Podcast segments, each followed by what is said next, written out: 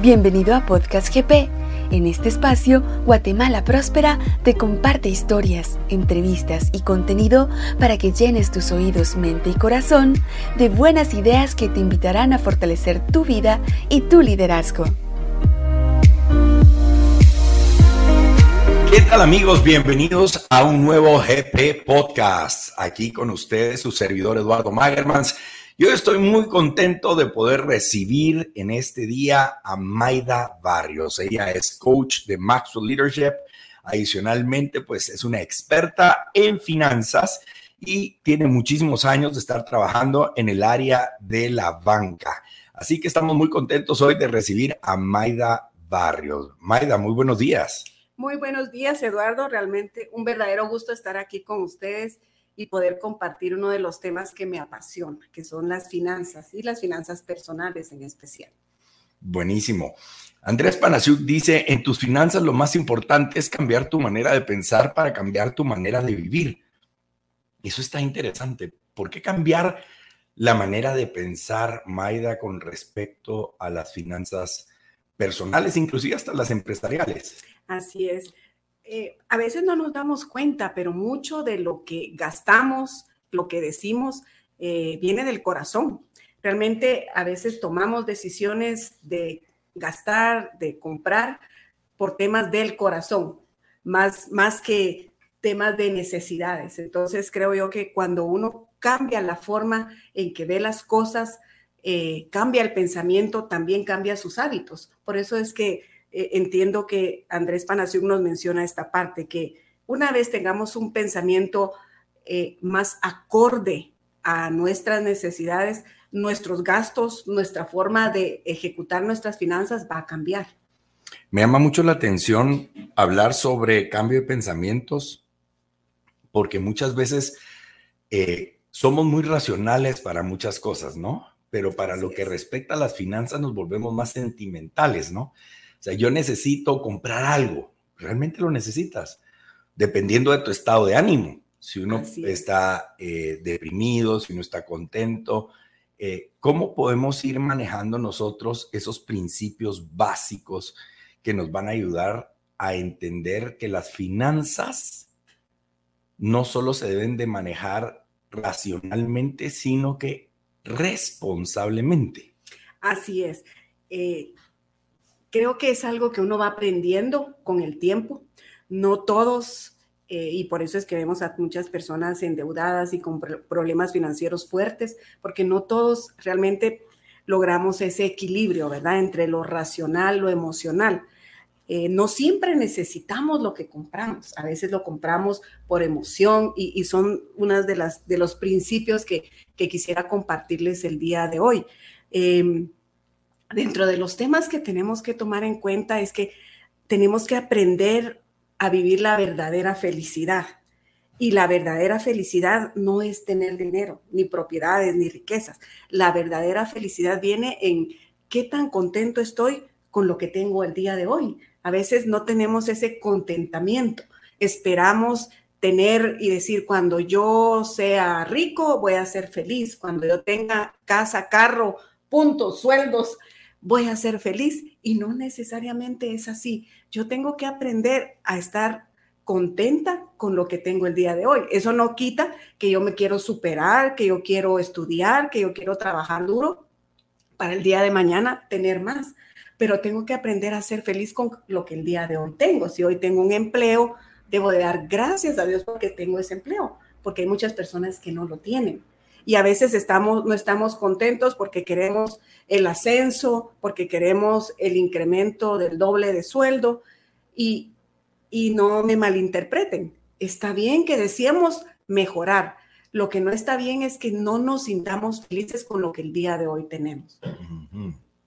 Otro tema súper importante también es em, cuando nos comparamos con los demás. A mm. veces eso nos quita la paz y nos hace incurrir en gastos que tal vez no necesitamos.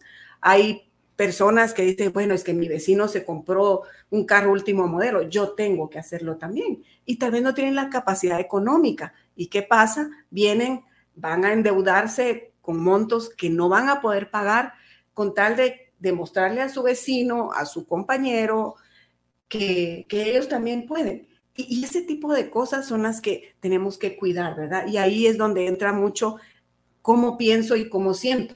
Porque si yo lo que quiero es apantallar a los que me rodean, puedo incurrir en temas que después me van a hacer daño, porque me van a dejar endeudado o porque me van a dejar lesionado.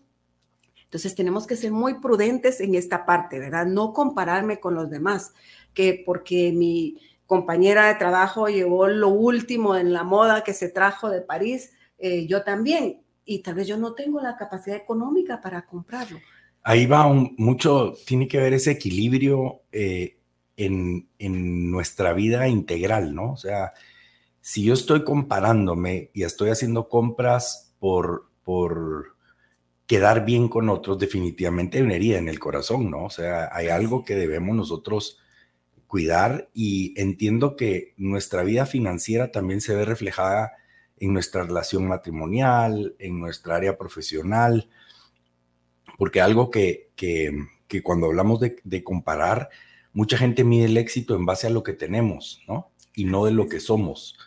Y aquí es donde un punto que me gustaría, Maida, que, que, que tocáramos con respecto a esa herida que nosotros podemos tener, que no nos llega a satisfacer al 100% lo material y dejamos a un lado, por ejemplo, el ahorro.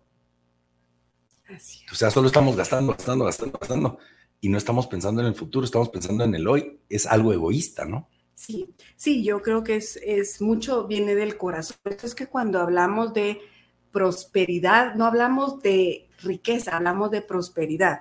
Cuando hablamos de prosperidad nos referimos a algo integral. Cuando somos prósperos podemos llegar a tener paz teniendo lo que tenemos, mucho o poco. Eh, tenemos que lograr ese equilibrio entre lo que son los ingresos, nuestro trabajo, nuestra relación de pareja, nuestra relación con los hijos, nuestra relación con Dios y nuestra relación con nuestros amigos. Es ese equilibrio, equilibrio lo que realmente me va a dar a mí la prosperidad. Entonces, cuando nosotros nos referimos al tema de finanzas, tenemos que referirnos más a cuánto tengo en la bolsa o cuántos edificios tengo o cuántos carros tengo. ¿Cómo está mi corazón? cómo yo me siento, qué tan pleno me siento y definitivamente que viene el corazón. A veces tratamos de cubrir algunas de, los, de las deficiencias que tenemos dentro de nuestro corazón con cosas materiales. Por ejemplo, si yo me siento inferior a alguien, ¿qué trato de hacer? Venir y comprarme algo mejor que lo de la otra persona para sentirme mejor, pero realmente el fondo es que tengo un vacío en mi corazón. Entonces, ese equilibrio tenemos que, tenemos que buscarlo. Y por eso es que siempre hablamos, cuando hablamos de finanzas, hablamos de temas de corazón. Es, no es solamente un tema de, de gastar menos, es un tema de que mi corazón se sienta tranquilo para que yo pueda administrar bien los recursos que Dios me ha dado, ¿verdad? Que eso es parte de lo que tenemos que ir buscando. En relación al ahorro, eso es uno de los principios básicos de la riqueza. Cuando uno va a lograr eh, tener riquezas es cuando uno el día de hoy empieza a apartar parte de sus ingresos para ir formando la riqueza de mañana, lo que para el día de mañana me va a ayudar, por ejemplo, para mi época de jubilación, tener un fondo donde yo no tenga que depender de nadie para poder seguir con mi vida. Si ya no estoy trabajando por, por mi edad, por lo que sea, tener algo que me va a ayudar a seguir adelante sin depender de nadie. Pero eso significa que el día de hoy tengo que sacrificar un poco, eh, voy a apartar parte del dinero que el día de hoy gano para mi posterior, eh, posterior uso, ¿verdad? O por ejemplo, ¿qué pasa? A veces queremos comprar un vehículo eh, y que lo queremos ya y el mejor. Entonces nos endeudamos en lugar de venir a decir, bueno, yo dentro de tres años quiero cambiar carro. Y el día de hoy empiezo a ahorrar y apartar un poquito de lo que gano cada mes y en tres años yo voy a poder comprar mi vehículo. Ahora, ¿hay algún estimado, por ejemplo, si estoy endeudado, comienzo a salir de la deuda, eh, ¿hay algún monto específico para poder ahorrar o puedo dar mis primeros pasos, inclusive recordando en la época de niñez a Quetzal, al cochinito? ¿Cuánto debemos nosotros de ir apartando? Sí, yo creo que el ahorro es un hábito que tenemos que aprender a cultivar desde niños. No necesariamente siempre nos enseñan y por eso creo que esa es una invitación a los que tenemos hijos, de decirles, mira, yo te voy a dar tu mesada, pero de eso aparta un porcentaje. No hay un porcentaje como tal. Yo en lo personal y a mis hijos les decía por lo menos el 10% de lo que yo les doy. Y vayan apartando el cochinito, ya cuando puedan tener su cuenta de ahorro, pues le abrimos su cuenta de ahorro. Em, y se, se puede empezar de a poquito. La verdad que a veces cuando uno dice, no, este mes tengo que ahorrar tal cantidad, no me quedo, ah, bueno, el otro mes. No, podemos el día de hoy, si me cuesta ser disciplinado, decir, bueno, cada semana voy a ahorrar cinco quetzales. O sea, no tenemos que ser ponernos montos tan grandes que decimos, no, no lo logré, ya mejor, ahí pruebo después. No, si puedo decir, si semanalmente recibo mi ingreso, decir, bueno, voy a apartar de una vez cinco quetzales, diez quetzales, ven, lo que sea, eh, lo importante es empezar a formar el hábito y mm. poco a poco ir apartando ese, esa parte que y pensar como que esto que el día de hoy no me voy a gastar me va a servir muchísimo más el día de mañana.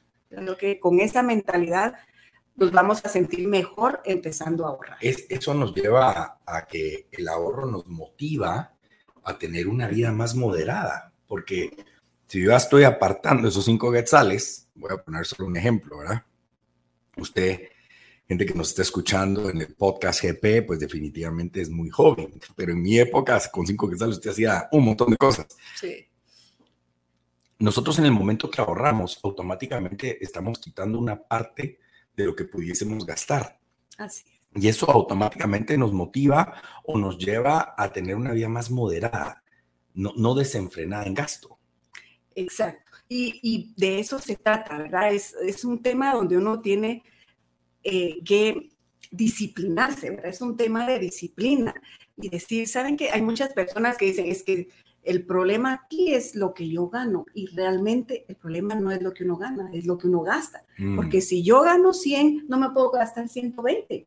¿verdad? Entonces, eh, los problemas financieros vienen cuando yo estoy gastando más de lo que gano. Entonces, tengo que ser realista. Si yo gano mil al mes, eh, yo no me puedo gastar más de eso, porque si no voy a vivir endeudado el resto de mi vida. Mm. Entonces, y no solo no me puedo gastar, sino que decir, bueno, de estos mil que yo gano en el mes, yo voy a apartar 100, voy a apartar 50. Entonces estoy diciendo, bueno, es, en este mes me voy a gastar un poco menos, pero estoy eh, haciendo una previsión para el futuro. Entonces, definitivamente, de acuerdo contigo, esto nos, nos ayuda a ser más moderados, a pensar mejor en qué vamos a gastar, porque entonces ya tenemos que elegir, ah, bueno, si solo tengo esto, eh, no me compro esto porque eso realmente no lo necesito.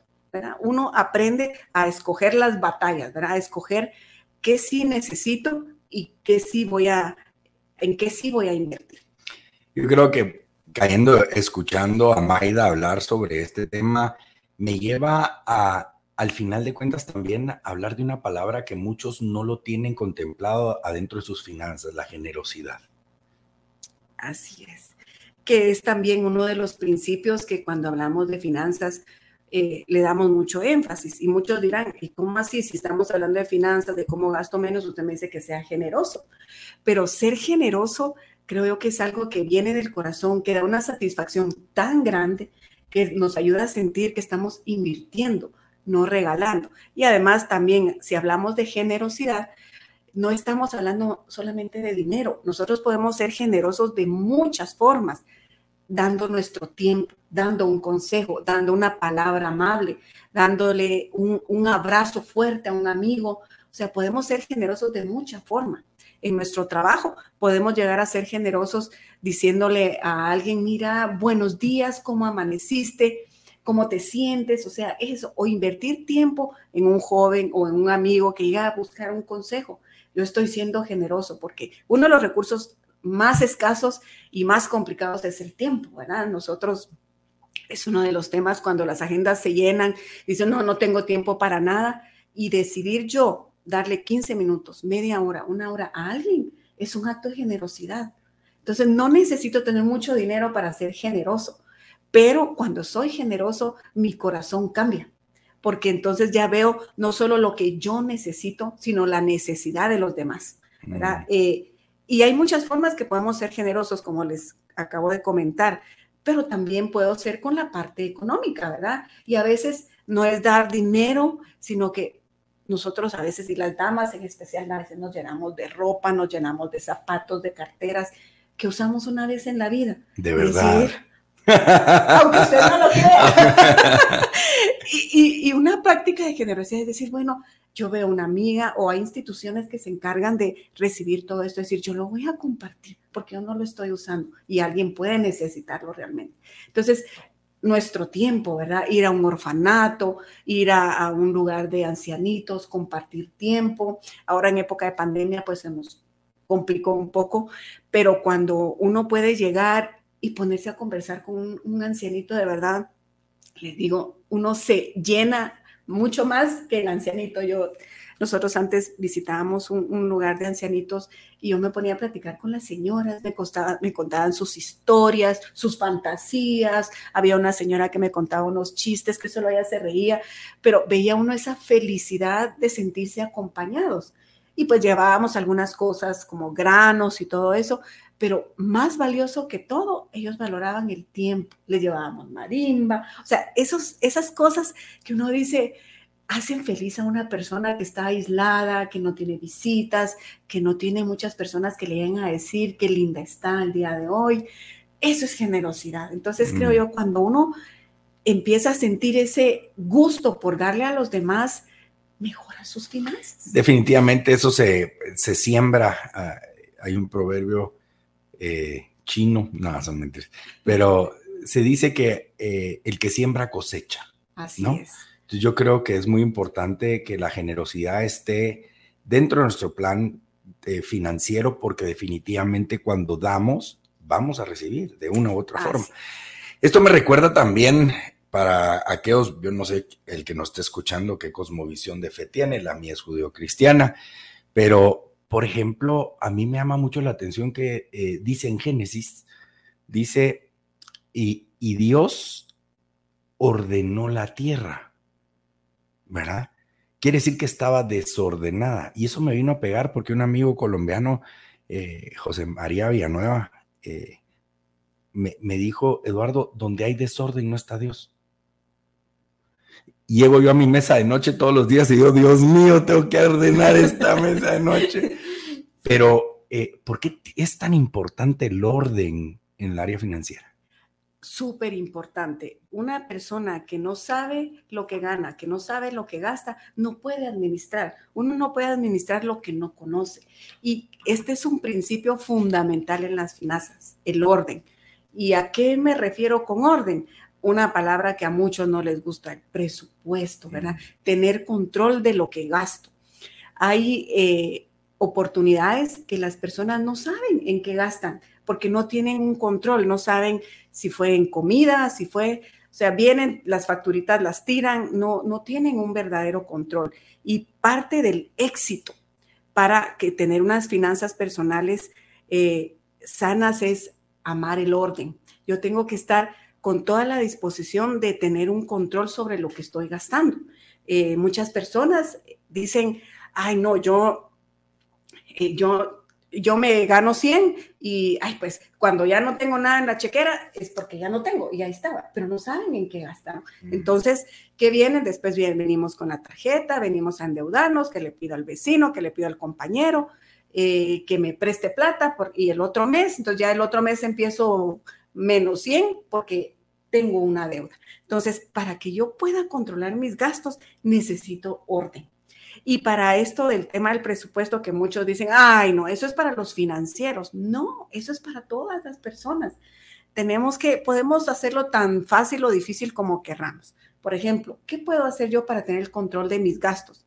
Hay actualmente para los chicos que son más tecnológicos, tenemos aplicaciones, aplicaciones eh, en, los teléfonos celulares donde uno puede llevar el control de sus gastos. Podemos tener un Excel. Yo en mi caso, que soy, eh, no soy tan tecnológica, pero tengo un Excel maravilloso donde llevo el control de mis gastos. Pero si no soy así, que no me gusta la computadora, un mi cuadernito y decir semanalmente, decir, bueno, tengo mis facturas, bueno, me gasté tal y tal y tal. Pero yo solamente tengo presupuestado para salidas a comer 100 a la semana.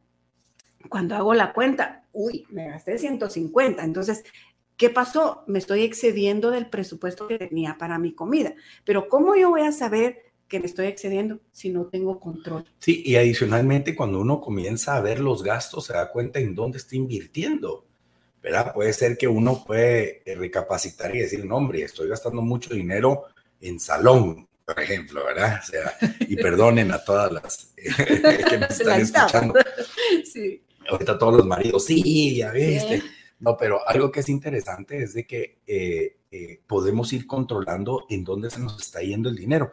Un banco X, que no lo vamos a promocionar acá, el cual yo tengo mi cuenta, mensualmente me manda en el estado de cuenta en qué gasté, ¿verdad? Y uno se da cuenta que puede ser que esté gastando mucho en farmacia, eh, quiere decir que no estoy haciendo bien mi dieta, me estoy enfermando más, o en restaurantes. Por eso es importante el orden y, llevar el control de, de dónde yo estoy gastando. Ahora bien, ¿cómo podemos hacer para no caer en, en, en, ser psicópatas del control y del orden? Por ejemplo, que ya después ya, no, mija, eso no lo podemos comprar porque, o sea, también el extremo.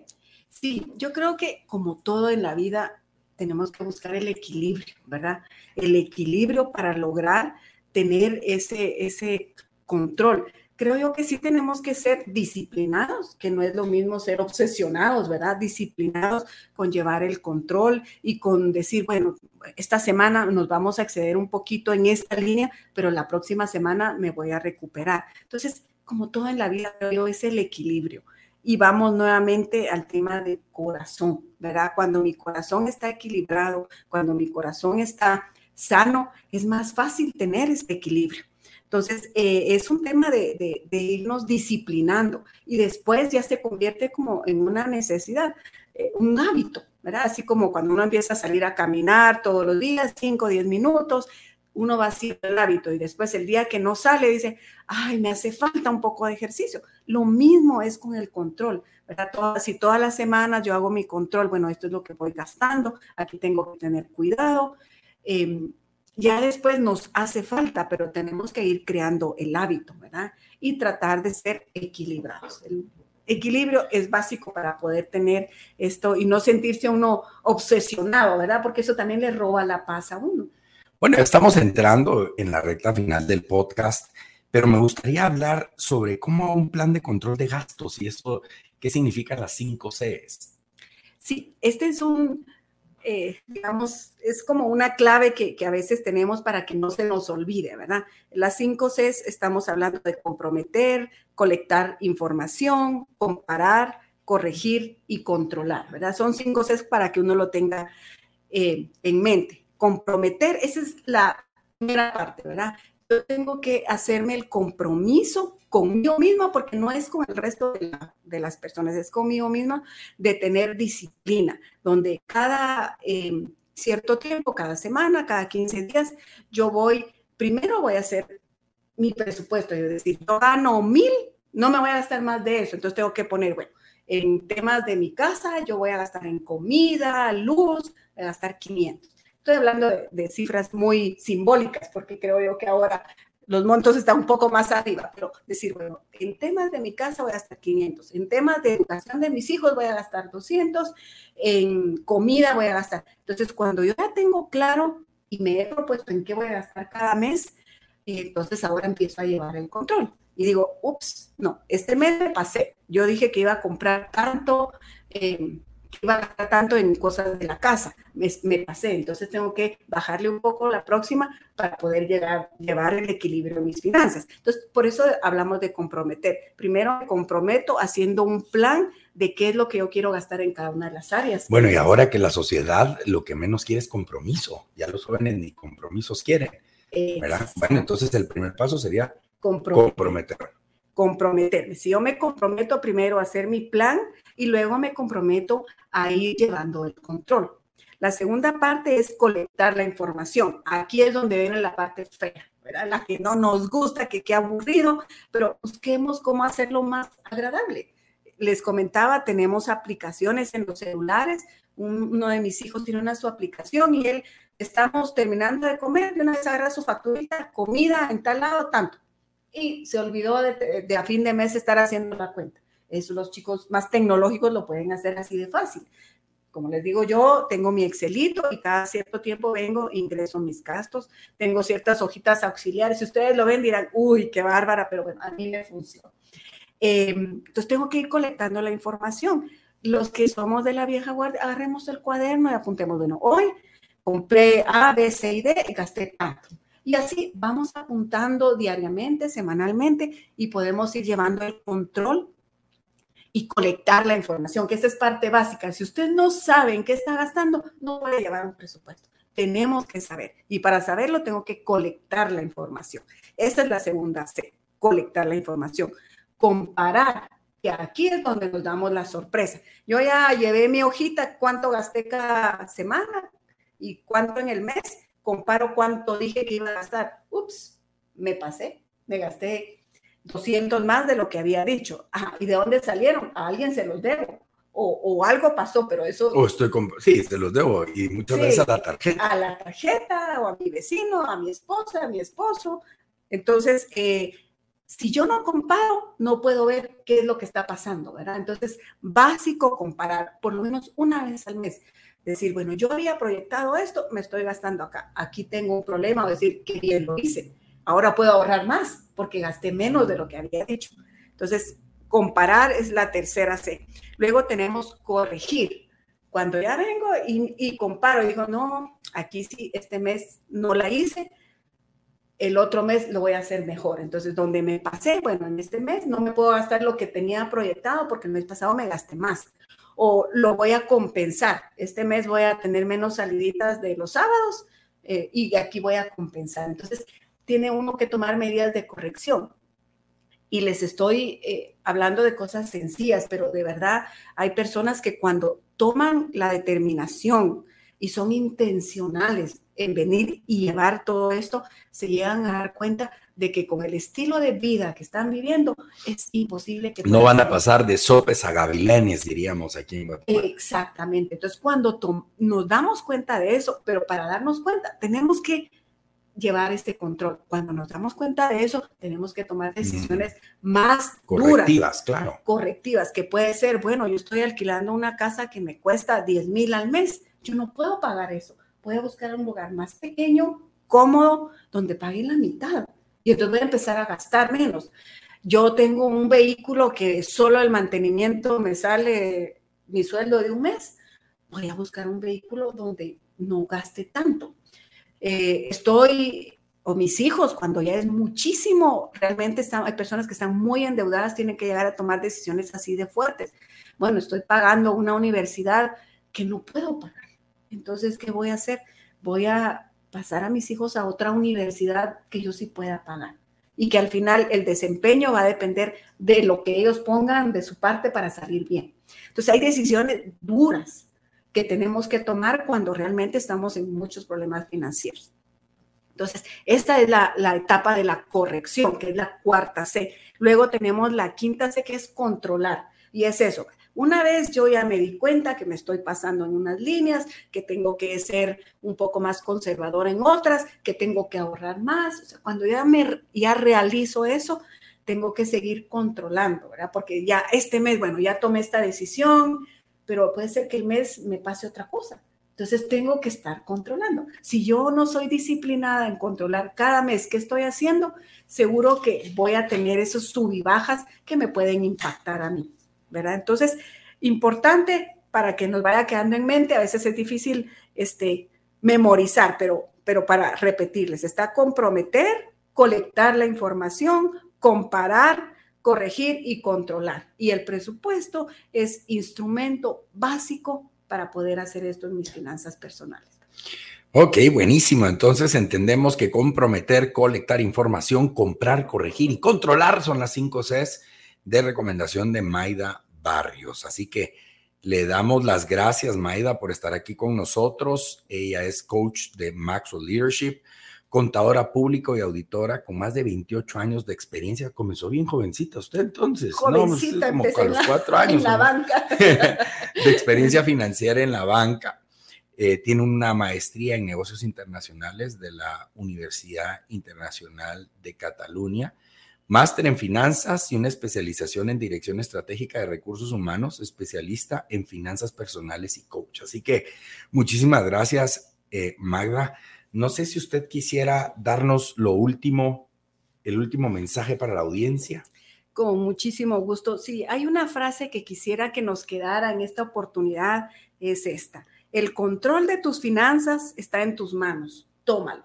O sea, mm. no es imposible. A veces decimos, no, eso no es para mí, yo nunca voy a poder. Claro que es posible, todos podemos. Y por eso es que quiero que graben en su mente, el control de tus finanzas está en tus manos. Tómalo. Ese es el mm. consejo. Tómalo. No dejes que alguien más lo tome. Bueno, muchísimas gracias. Le recordamos que usted nos puede escuchar vía Spotify y si quiere compartir con alguien más el podcast GP, lo puede hacer. Así que lo invitamos para que se quede ahí pendiente de los nuevos podcasts que vienen en Podcast GP.